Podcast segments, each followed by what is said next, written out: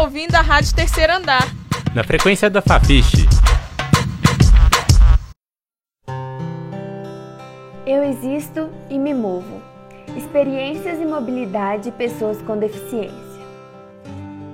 A Rádio Terceiro Andar apresenta a série especial Eu Existo e Me Movo, em que pessoas com deficiências que circulam pela universidade falam sobre suas vivências neste e em outros espaços. Neste programa, entrevistamos o servidor e deficiente visual Abel Passos do Nascimento Júnior, funcionário da UFMG, lotado no CADIV, que é o Centro de Apoio ao Deficiente Visual, na biblioteca da Fafiche. É, a minha experiência com a UFMG, na verdade, começou em 2010 quando eu me tornei aluno de psicologia. Então já tem algum tempo que eu, que eu convivo aqui dentro do campus e dentre as dificuldades que uma pessoa com deficiência, no meu caso, deficiência visual, encontra, né, na verdade são várias. A arquitetônica é uma delas. Né? A gente trabalha com vários tipos de dificuldades, né, que são barreiras arquitetônicas, barreiras atitudinais, barreiras digitais e barreiras pedagógicas. São basicamente esses quatro eixos. Que, que são cada uma dessas coisas? A barreira arquitetônica diz respeito ao espaço físico, né? a barreira digital diz respeito à acessibilidade em relação aos equipamentos eletrônicos, computadores, celulares, coisas do gênero. A acessibilidade pedagógica diz, diz respeito ao acesso ao material didático e para mim a mais complicada de todas que é a barreira atitudinal que aí depende da comunidade depende das pessoas que te cercam e muitas vezes as pessoas com deficiência são às vezes desqualificadas nos seus potenciais porque as pessoas geralmente focam muito mais na deficiência do que nas possibilidades que a pessoa tem. Como ouvimos, existem vários tipos de barreiras para as pessoas com deficiência, conforme nos contou Abel, que nos contou também sobre as dificuldades arquitetônicas para se deslocar pela UFMG. Eu sei que as barreiras arquitetônicas dentro da UFMG são enormes, né? seja para as pessoas com deficiência visual, seja para os cadeirantes, ou seja, não tem um piso tátil, seja interno ou externamente no campus, é, rampas de acesso são poucas. Eu posso muito bem andar, por exemplo, por uma escada para poder acessar um nível a outro, mas o que acontece é que às vezes as escadas, por exemplo, não têm corrimões. É, atrás, do lado da letras, indo para o CAD2, por exemplo, tem uma escada que não tem corrimão. Né? Tem uma, uma escadaria que, que dá acesso à cantina, que sai próximo ali à sala 1012, que há muito pouco tempo, quando eu entrei no curso de psicologia, não tinha corrimão. Durante o meu período no curso de psicologia, né, durante o período que estive aí, que o corrimão foi colocado lá. Então são coisas desse tipo que é, são questões de segurança para quem está se deslocando, seja pessoa com deficiência ou não. Porque se você anda por uma, uma rua esburacada, vai estar mais sujeito a, a, ter dificuldade de passar por esses locais. Ou mais sujeito a acidentes, mas também pessoas que enxergam estão sujeitas a acidentes.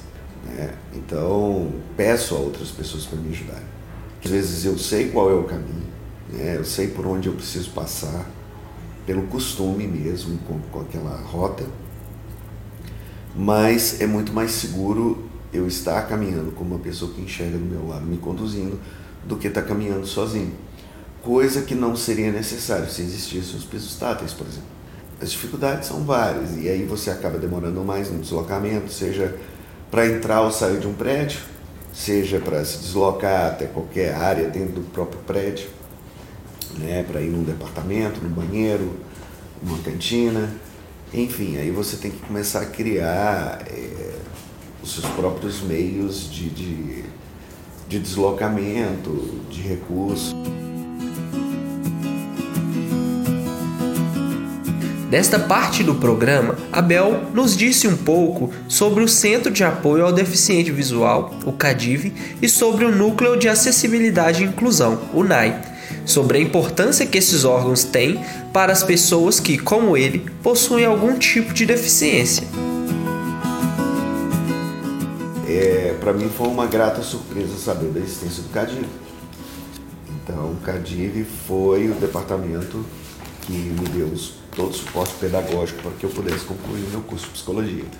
Hoje em dia, com o NAI, a gente atende outras deficiências, né? pessoas com transtornos, pessoas com deficiência intelectual, pessoas com deficiência auditiva, é, cadeirantes. Então, ou seja, não é uma coisa mais exclusiva das pessoas com deficiência visual. Antigamente existia só o CADIV, né? e eu fui, digamos assim, beneficiado em 2010 pela existência do CADIV, mas hoje qualquer pessoa com deficiência pode se beneficiar do NAI é, na tentativa de, dentro das possibilidades e do alcance que o NAI tem, de auxiliá-lo né, nas questões de acessibilidade, seja ela é, física, arquitetônica, né, como a gente já tinha falado, ou atitudinal, que para mim é a mais complicada, porque aí a gente esbarra em aspectos culturais e aí foge um pouco da, do nosso, da nossa competência, da nossa capacidade de,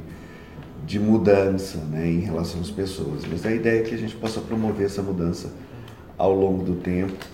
A gente sabe que as mudanças culturais são lentas, né, levam anos, às vezes séculos para que aconteçam, mas em algum momento tem que começar para que a mudança aconteça, senão não acontece nunca.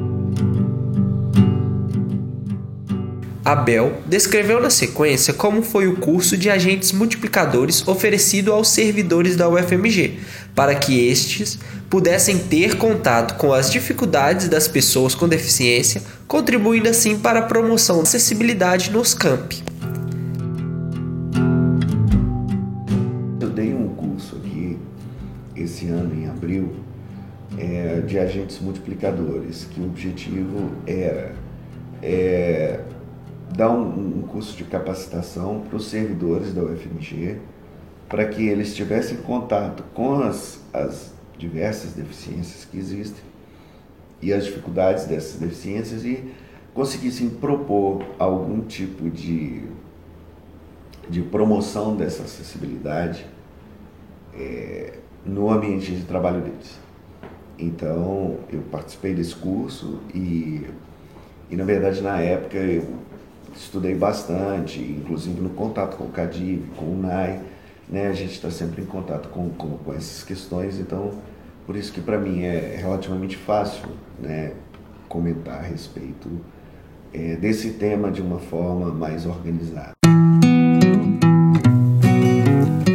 Para finalizar, Abel comenta como o NAI e o CADIV identifica e acolhe pessoas com deficiência da comunidade acadêmica da UFMG sejam elas funcionários, professores ou estudantes, para que essas possam ter apoio para desenvolver as suas atividades dentro da universidade. É, quando você entra como servidor, você, ao fazer a prova do concurso, você já sinaliza a sua deficiência as suas necessidades e você passa por, um, por uma perícia para caracterização. Aí já é feito, inclusive, um, por uma equipe técnica da própria UFMG multidisciplinar, né, que envolve a equipe do CADIV, do NAI, envolve psicólogos, assistentes sociais, médicos, servidores, etc., é, na tentativa de tentar alocar esses servidores com deficiência num local de trabalho onde eles possam ser produtivos, né, onde eles possam é, se sentir pertencentes e integrantes no espaço social onde eles convivem onde eles vão conviver, né, quando eles entram.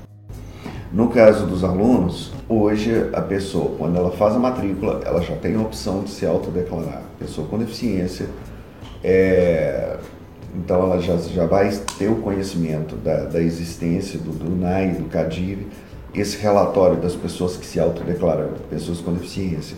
Isso chega para o NAI e a gente faz uma busca ativa, ou seja, a gente tenta entrar em contato com essas pessoas para saber da, da, das demandas dela, né, oferecer o, o, o nosso trabalho, para eles saberem da existência né, desses departamentos, é, que vão dar apoio pedagógico ou de qualquer outra, outra espécie, para vocês terem uma ideia que apesar de ser um direito deles, né, a gente sabe que as questões relativas à acessibilidade às pessoas com deficiência são questões que ainda necessitam de um, de um certo empenho, né, principalmente dos gestores das instituições, na, na tentativa de adequar, os, principalmente os espaços arquitetônicos, às necessidades das pessoas com deficiência. Você ouviu o depoimento do servidor Abel Passos para a série especial Eu Existo e Me Movo Experiências e Mobilidade de Pessoas com Deficiência. Eu sou o repórter Jonathan Gomes para a Rádio Terceiro Andar. E este programa é uma produção minha e do repórter Nivaldo Júnior. Até a próxima! Você acabou de ouvir a Rádio Terceiro Andar. Para saber mais, acesse ao nosso site e as nossas redes sociais. No Facebook, você procura por Rádio Terceiro Andar e no Twitter por arroba terceiro underline andar. Para ouvir esse e outros programas, acesse nosso canal no YouTube ou o nosso Mixcloud, mixcloud.com barra Rádio Terceiro Andar.